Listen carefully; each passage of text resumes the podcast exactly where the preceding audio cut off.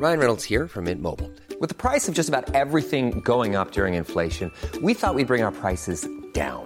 So to help us, we brought in a reverse auctioneer, which is apparently a thing. Mint Mobile unlimited premium wireless. Ready to get 30, 30, bit to get 30, bit to get 20, 20, 20, bit to get 20, 20, bit to get 15, 15, 15, 15 just 15 bucks a month. So, Give it a try at mintmobile.com slash switch. $45 upfront for three months plus taxes and fees. Promo for new customers for limited time. Unlimited more than 40 gigabytes per month. Slows. Full terms at mintmobile.com. There's never been a better time to find out why BetMGM is the king of sportsbooks. Download the BetMGM app and place a $10 moneyline wager on any NBA playoff game. If either team hits a three pointer in the game, you'll win $200 in free bets. Just use code Champion200 when you make your first bet. Sign up now and discover BetMGM's daily promotions, boosted odds specials, and more. Download the app or go to BetMGM.com and use code Champion200 to win $200 in free bets if either team hits a three in any NBA playoff game. Visit BetMGM.com for terms and conditions. 21 years of age or older to wager. Virginia only. New customer offer. All promotions are subject to qualification and eligibility requirements. Rewards issued as non withdrawable free bets or site credit. Free bets expire seven days from issuance. Please gamble responsibly. Gambling problem? Call 1 888 532 3500. It's the JCPenney Mother's Day sale. Shop now and save on gifts mom will love. Brighten her day with jewelry up to 70% off with coupon. Find something special at our store wide Liz event with savings up to 40% off. Plus, extended store hours Friday and Saturday. This Mother's Day, make her day truly monumental. Shopping is back. JCPenney. Offers valid on select items through 5 8. Liz event offer good through 516. Some exclusions apply. See store or jcp.com for details.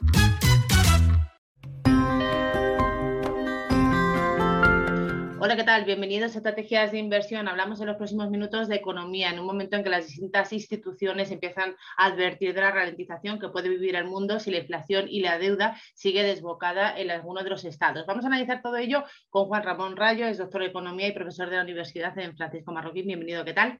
¿Qué tal? ¿Cómo estamos? Gracias bueno, pues eh, bueno, muchísimas gracias eh, a usted por acompañarnos hoy. Eh, estamos viendo en esta semana unas advertencias, la última del Banco Mundial, sobre los pronósticos de crecimiento. Redujo esa previsión para 2022 y para 2023, siempre que el aumento de la inflación, la deuda y la desigualdad de ingresos eh, pues pueden poner en cierta tesitura, en cierto peligro, la recuperación de las economías. ¿Cuál es la valoración que cree usted que tienen actualmente las economías del mundo en un momento en el que evidentemente la inflación, como conocimos ayer en Estados Unidos, sigue desbocada y la deuda de los estados pues cada vez es más al alza, ¿no?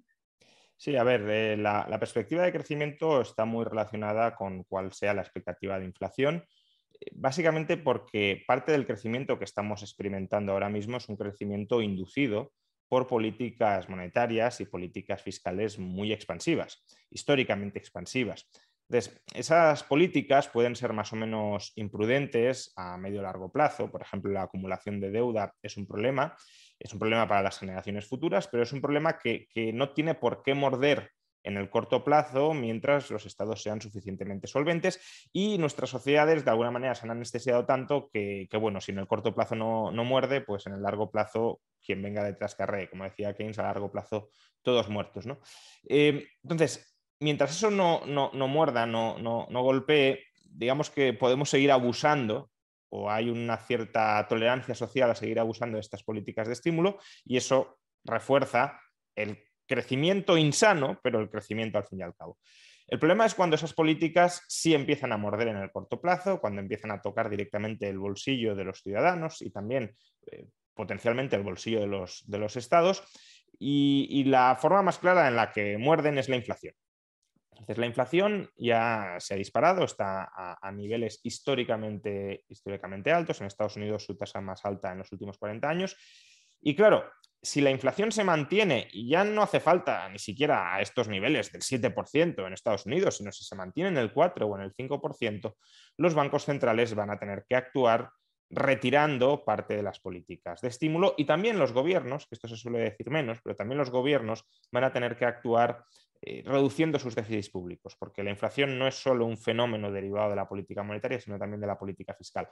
Y, claro, si retiran esos estímulos que están generando este crecimiento eh, exuberante, pues ese crecimiento exuberante se va a moderar. De ahí que sí, claro que la inflación si se mantiene alta, sea una amenaza para el crecimiento porque forzará a retirar los estímulos que están explicando parte del crecimiento que estamos viviendo. Ha indicado que el crecimiento eh, que hemos vivido en los estados ha sido inducido precisamente por esas políticas expansivas, eh, tanto por parte de los bancos centrales y como fiscales por parte de los gobiernos. Es verdad que estamos en un momento de normalización de cierta política monetaria, pero ¿cómo casa esto en un momento en el que los estados están sobreendeudados, ¿no? algunos que con una deuda pública por encima del 100% del PIB? Y yo no sé si mm, qué restricciones, eh, si va a haber incluso em, ajustes de deuda pública ¿no? por parte de algunos estados y cuáles van a ser los que más pueden sufrir en este entorno. Sí, a ver, eh, como decía antes, eh, la lucha contra la inflación ha de ser una lucha conjunta por parte de las autoridades monetarias y por parte de las autoridades fiscales. Si no hay coordinación entre la autoridad monetaria y la autoridad fiscal, o si no hay incluso subordinación de la autoridad fiscal a la autoridad monetaria, eh, la lucha contra la inflación que pueda ejecutar el Banco Central va a tener muy escasa, una prácticamente nula credibilidad. Quiero decir, si los inversores sospechan que llegado el caso, el gobierno de Estados Unidos o, los gobiernos europeos eh, quizás se entienda mejor con la eurozona, ¿no? Imaginemos que, España, Italia eh, se, siguen endeudando, endeudando, Francia también, endeudando, endeudando, y el Banco Central Europeo se pone muy serio diciendo, no, nosotros vamos a subir tipos de interés, no vamos a, relajar el, el, tono de la política monetaria porque hay que combatir la inflación, pero los estados se siguen endeudando, endeudando, endeudando, y los inversores esperan que, llegado el caso, ni Francia, ni Italia, ni España van a quebrar, porque, como digo, llegado el caso, el Banco Central Europeo acudirá con una flexibilización de la política monetaria a rescatarlos. Pues en ese caso, por mucho que endurezcas a corto plazo la política monetaria, eso no es creíble como un compromiso de lucha contra la inflación si se cree, si se espera que vas a acudir al rescate de estados sobreendeudados. Por eso, como digo, tiene que ir de la mano. Tiene que ir de la mano la reducción del déficit público para mejorar la solvencia de los estados, para incrementar, por tanto, la demanda de deuda pública como activo eh, líquido, como activo de reserva de liquidez. Em, y la deuda pública tiene una hermana pequeña o una hermana mayor, según lo queramos ver, que es la moneda. Y por tanto, también eh, la mejora de la solvencia de los estados tiende a mejorar la demanda monetaria y eso tiende a moderar la inflación. Pero si nada de esto sucede, por mucho que intentes controlar la oferta, porque la, política monetaria influye sobre todo en, la oferta, ni siquiera la determina, pero sí influye, pero si no controlas la demanda, que viene muy influida por, por la credibilidad de la situación presupuestaria de los estados, la credibilidad a largo plazo, eh, pues vas a controlar quizá mínimamente la oferta, pero se te va a caer la demanda y eso genera igualmente, igualmente inflación. Cuando hablamos de España, es verdad que la crisis del COVID ha sido especialmente grave ¿no? y dura para la economía española, pero es verdad que sería un error echarle solo la culpa precisamente eh, de todos los errores que tiene la economía. ¿Dónde residen a su juicio los grandes retos que tiene actualmente la economía española para poder generar esa credibilidad de la que me está hablando y cómo se tendrían que resolver para poder eh, volver a ese esplendor que tuvo la economía antaño? Bueno, a ver, esplendor, esplendor no, sé si ha tenido nunca, ¿no? Em, es decir, España tiene un problema estructural desde hace eh, tres décadas, que es que su productividad está estancada y eso es un, desastre. Todo el crecimiento que ha experimentado España en los últimos años se ha debido sobre todo a aumento de la ocupación, pero aumento de la ocupación poco productiva. Ahí hay un reto para conseguir elevar la calidad de vida del conjunto de la sociedad, que es mejorar la productividad que, entre más gente a trabajar está muy bien, no, lo critico. De hecho, desde una perspectiva familiar, pues los ingresos pueden aumentar si en lugar de trabajar uno, trabajan los dos, eh, aunque se mantenga el mismo nivel salarial. Pero desde luego lo que permite elevar sostenidamente y, de manera además, yo diría, provechosa para, el bienestar de las personas, lo que permite elevar el nivel de vida de la gente eh, sin renunciar a tu tiempo libre es la productividad. y aquí esta es una asignatura pendiente desde hace ya digo, tres décadas en España. y ese es un reto. Eh, el otro reto, que en parte podríamos decir que está conectado, que es un reto que se ha ido gestando desde el año 2007. Antes teníamos una nota excelente en esa materia, pero a partir del año 2007 cada vez tenemos una peor nota, es el endeudamiento público. Un endeudamiento público que pone potencialmente contra las cuerdas la solvencia de España. No olvidemos que en el año 2012 España estuvo a punto de quebrar Así lo han reconocido incluso, eh, o lo ha reconocido el ministro de Economía de la época, Luis de Guindos, en sus memorias. España estuvo en una situación de prequiebra con una deuda pública que era del 90% del PIB. hoy la tenemos en el 120% del PIB.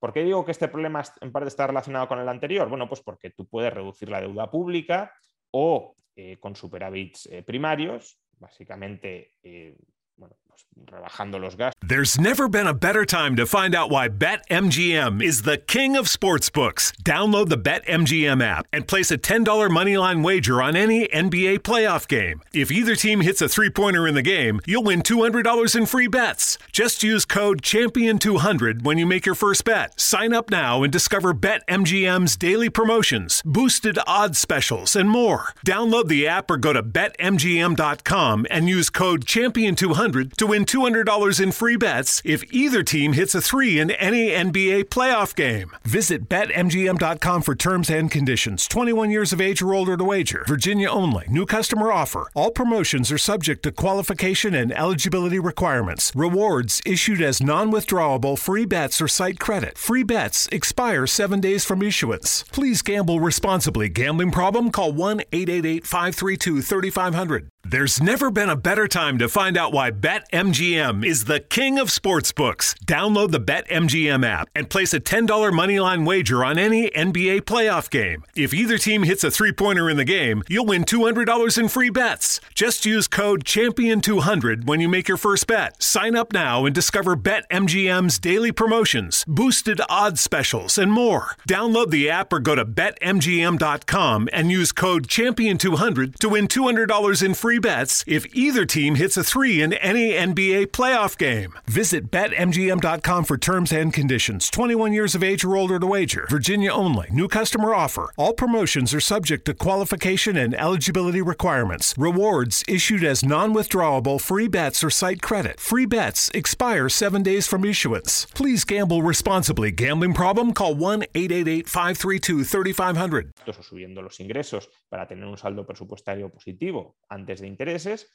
Y, si consigues ese superávit primario y dedicas parte de ese ahorro a amortizar deuda y demás, pues vas reduciendo la deuda pública. Pero claro, otra forma de, de reducir la deuda pública, o mejor dicho, de mejorar la solvencia relativa del Estado en relación con el stock de deuda pública, es con crecimiento económico, aumentando el PIB porque de esa manera se, muestra que el Estado tiene una mayor capacidad de captación de recursos, aún sin expoliar eh, de una manera más agresiva a la economía, con una misma presión fiscal, si el PIB es más grande, recaudas más y por tanto tienes más capacidad para hacer frente a esa deuda pública. Y claro, para crecer, pues solo hay tres formas, o más productividad, o más empleo, o más inflación, que es, eh, en este caso sería un crecimiento nominal, no real. Eh, que es la forma a la que aparentemente están recurriendo ahora mismo los estados, pero que es una forma que tiene un escaso recorrido, porque si las expectativas inflacionistas se consolidan, si los inversores se convencen que de verdad los estados están intentando eh, retirar su sobreendeudamiento a través de inflación, lo que va a suceder es que van a ajustar los tipos de interés nominales al alza, incorporando la expectativa de inflación y por tanto cada vez que los estados quieran emitir deuda o quieran refinanciar emitir nueva o refinanciar deuda vieja, van a tener que pagar tipos de interés que ya incorporan esa expectativa de inflación y por tanto no van a obtener una mejora real por esa vía. De manera que la, la forma sana es con crecimiento real, ya sea incorporando más mano de obra o, de nuevo, volvemos siempre a lo mismo, con mayor productividad. Eh, España también está muy pendiente a recibir eh, estos años el dinero europeo procedente del conjunto de la Unión Europea. Yo no sé si, en cierto modo, el Gobierno debería preparar un escenario de cierta consolidación fiscal ¿no? para saber qué hacer a medio o largo plazo y, sobre todo, para devolver esa confianza en el mercado y en las instituciones europeas. Y no sé si, ligado con esto, también tiene sentido que haya una unión fiscal en Europa, ¿no? ya que pertenecemos a Europa, a un Eurogrupo, si tiene sentido una unión fiscal en un momento como el actual. A ver, bueno, son, bastantes temas, ¿no? Eh, yo, yo, desligaría, eh, por desgracia, el tema de los fondos europeos de la consolidación fiscal, porque los fondos europeos, ya digo, por desgracia, son finalistas. Es decir, que tienen que ser invertidos, tienen que ser gastados y no pueden ser utilizados ni para bajar impuestos ni para retirar deuda. Eh, por tanto, eso lo tenemos que gastar sí o sí y la cuestión es gastarlo de la mejor manera o de la manera menos mala posible, porque ya lo he manifestado muchas veces, soy muy escéptico con la capacidad de cualquier gobierno, no solo del español, de manejar eh, a, a, muy corto plazo cantidades de dinero tan ingentes como 70.000 millones de euros. Ya lo he dicho en otras ocasiones, aunque le diéramos 70.000 millones de euros a, Jeff Bezos, que es una persona, o a Elon Musk, Elon Musk que ha acreditado eh, una capacidad sobrada para, bueno, Elon Musk quizá está más en tela de juicio porque hay muchas expectativas que veremos si se cumplen con respecto a sus negocios, pero desde luego Jeff Bezos eh, sí ha acreditado una capacidad de gestión extraordinaria del capital, bueno, aunque le diéramos 70.000 millones de euros, no sabría en qué invertirlos de manera rentable. Entonces, un gobierno que jamás ha invertido en el sector privado por su cuenta dinero y que además se somete a incentivos tremendamente perversos por, todos los lados, porque pensemos que esto es pues, una merienda de lobbies, eh, muchísimos lobbies por toda la economía tratando de meter el cazo en estos 70.000 millones de euros y el gobierno cediendo a las presiones relativas de los lobbies más, más cercanos, pues bueno, ya digo, yo soy escéptico con respecto a la capacidad de cualquier gobierno de manejar este presupuesto y además si el gobierno hace, como ha hecho el español, un ejercicio deliberado de, de opacidad, de no transparencia, de descontrol, como suelo decir, quien, quien renuncia a los controles es porque quiere descontrolarse. Y el gobierno de España ha diseñado un plan de gestión de los fondos europeos donde no hay ningún control externo. Por tanto, ¿eso qué significa? Que quiere manos libres para descontrolarse. Entonces, en general, ya digo, los, las señales, los inputs que estamos recibiendo no son especialmente optimistas con respecto a la gestión adecuada de estos fondos. Em, en cuanto a la unión fiscal, em, bueno, en cuanto al plan de consolidación, sin duda, debería, debería hacerse y debería haberse hecho ya. O sea que estamos esperando para trazar un escenario de consolidación fiscal creíble a medio plazo. Y en cuanto a la unión fiscal, bueno, aquí ya es una cuestión más política incluso que económica. Yo soy muy contrario a la creación de un Estado centralizado, hipercentralizado en la Unión Europea.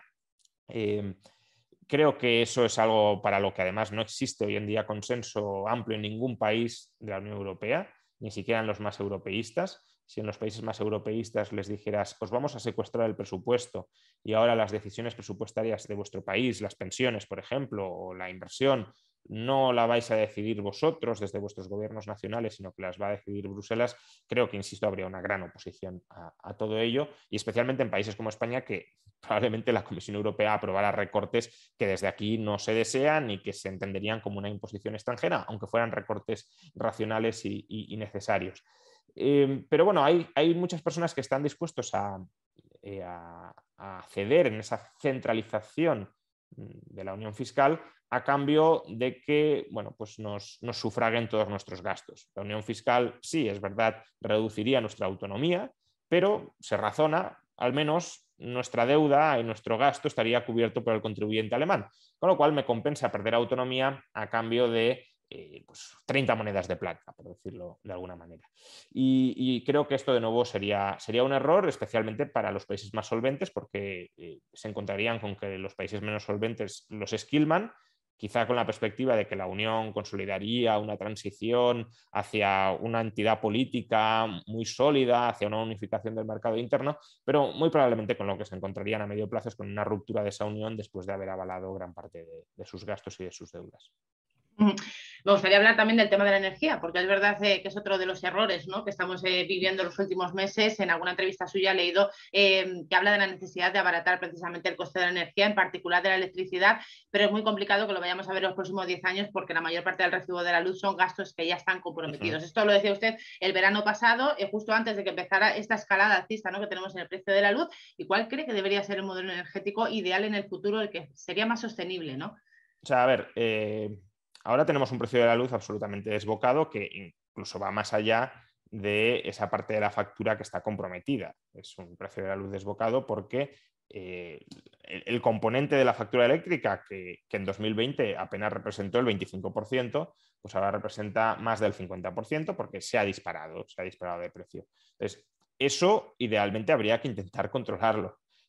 Lo que pasa es que no depende de ningún gobierno nacional, depende de la oferta y de la demanda mundial de gas. A corto plazo, digo, no depende de ningún gobierno nacional porque, bueno, hemos, hemos establecido un, modelo de mercado eléctrico que utiliza como fuente de energía suplementaria el gas y el gas ahora mismo pues está por las nubes no sabemos cuándo empezará a abaratarse, porque incluso depende de, consideraciones geopolíticas que escapan al, terreno estrictamente económico.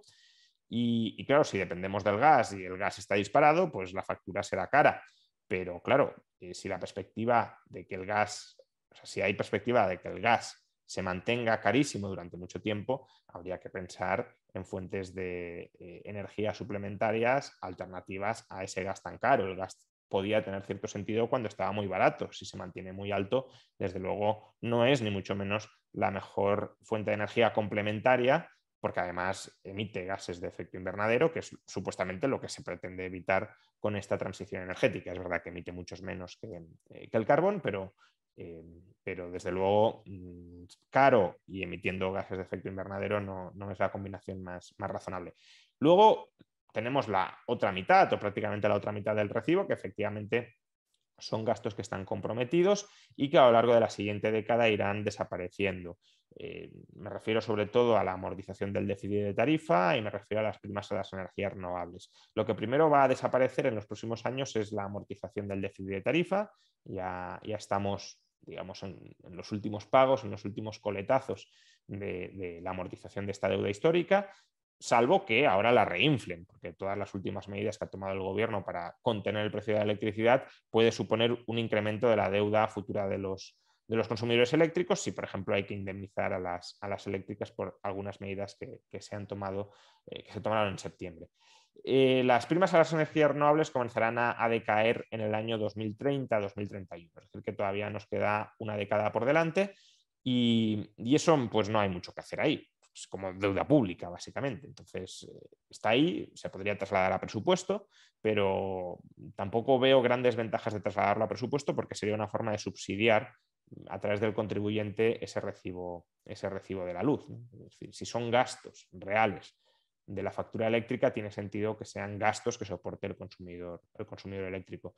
Por tanto, no hay, dentro del panorama europeo no hay grandes esperanzas a que la luz eh, se abarate eh, salvo, ya digo, que caiga el gas, que no depende de la Unión Europea, eh, porque además la Unión Europea apuesta por un modelo, aunque no lo diga, de energía y de electricidad cara. La transición energética que está planteando la Unión Europea quizá esté justificada por motivos medioambientales, no, no entro en ese debate, pero es una transición cara. y, es bueno que la gente vaya sabiendo que hemos apostado por un modelo energético y eléctrico en particular caro y eso, por tanto, va a repercutir negativamente sobre el bienestar de las familias y sobre la productividad, la rentabilidad y la inversión de las empresas. Bueno, me gustaría eh, ya acabar esta entrevista hablándole de un poco los retos que tenemos, o los grandes retos, eh, factores de incertidumbre con lo que hemos comenzado el año, porque es verdad eh, que tenemos Omicron, que sigue presente también en, todos los países. Tenemos la inflación, que lo hemos comentado anteriormente, los cuellos de botella, los suministros, la subida del precio de la luz, que lo acabamos de comentar, normalización monetaria y todas ellas afectan de una manera u otra a la economía. ¿Cuál es la que más le preocupa en un momento como el actual? Bueno, eh, Omicron la verdad que no, me preocupa especialmente, eh, sobre todo en función de los datos que hemos ido, que hemos ido conociendo sobre la, gravedad de, esta nueva variante. Eh, de hecho, incluso, en cierto modo, podría ser beneficioso que se convirtiera en una cepa dominante y desplazara las, las otras variantes mucho más agresivas. Em, lo que me preocupa, como decía al principio, es la inflación, es la inflación y todo lo que rodea la inflación, porque al final también mencionabas el precio de la electricidad, pero eso es un, factor más eh, dentro de, ese alza inflacionista que, nos está azotando. Eh, los cuellos de botella son otra manifestación más de, puede ser una causa o puede ser un síntoma de, la inflación que estamos viviendo y la normalización monetaria es una reacción a la inflación. Por tanto, creo que casi todo gira en torno a la inflación. Si la inflación se soluciona por sí sola, que es lo que algunos economistas, incluso muchos economistas, llevan esperando durante bastante tiempo, los que se agrupaban dentro del llamado equipo transitorio, que, pensaban que la inflación era un fenómeno eh, transitorio vinculado a los cuellos de botella, a un cierto cambio en los patrones de, consumo post pandemia. Pues bueno, si, si esto estuviera en razón, si estos economistas tuvieran razón, pues deberíamos asistir no más allá de la primera mitad de este año, a una rebaja muy intensa de las tasas de inflación, que quizá podría llevar a que los bancos centrales se replantearan el itinerario de subida de tipos de interés. Pero si eso no sucede, si los precios no se moderan significativamente. No es que dejen de no, es que la tasa de inflación deje de acelerarse. A lo mejor la tasa de inflación eh, cae del 7 al 6%, pero es que la tasa de inflación del 6% eh, sigue siendo una barbaridad. Entonces, si, la tasa de inflación no emprende una trayectoria descendiente em, y, agresivamente a la baja, diría yo, durante los próximos meses, pues los bancos centrales se van a tener que plantear subidas de tipos de interés. La Reserva Federal ya, lo ha hecho. Es más, el mercado está descontando cuatro subidas de tipos de interés en el medio plazo. Eh, pero el Banco Central Europeo, de momento no. El Banco Central Europeo de momento dice que no se plantea subidas de tipos de interés en 2022, pero ya digo, si los precios no se moderan, esa es una determinación que no va a poder mantener, porque está obligado estatutariamente a preocuparse por los precios, a preocuparse únicamente por los precios, y si la tasa de inflación se te mantiene disparada y tu objetivo de inflación es el 2%, te guste o no te guste, eh, sea porque la inflación es, como decía un miembro del Banco Central Europeo, eh, buena, mala o fea, sea la que sea, eh, sea mala, sea fea o sea buena, vas a tener que responder y vas a tener que responder con subidas de, tipos de interés. Y creo que ese es el panorama y ese es el gran riesgo al que se enfrenta la recuperación rebote actual. Pues estaremos eh, muy pendientes de ello también. Juan Ramón Rayo, mil gracias por acompañarnos y por dedicarnos esta entrevista. Un placer. Muchas gracias. Hasta otra. Y ustedes recuerden estrategiasinversión.com para seguir eh, las recomendaciones de los mejores expertos.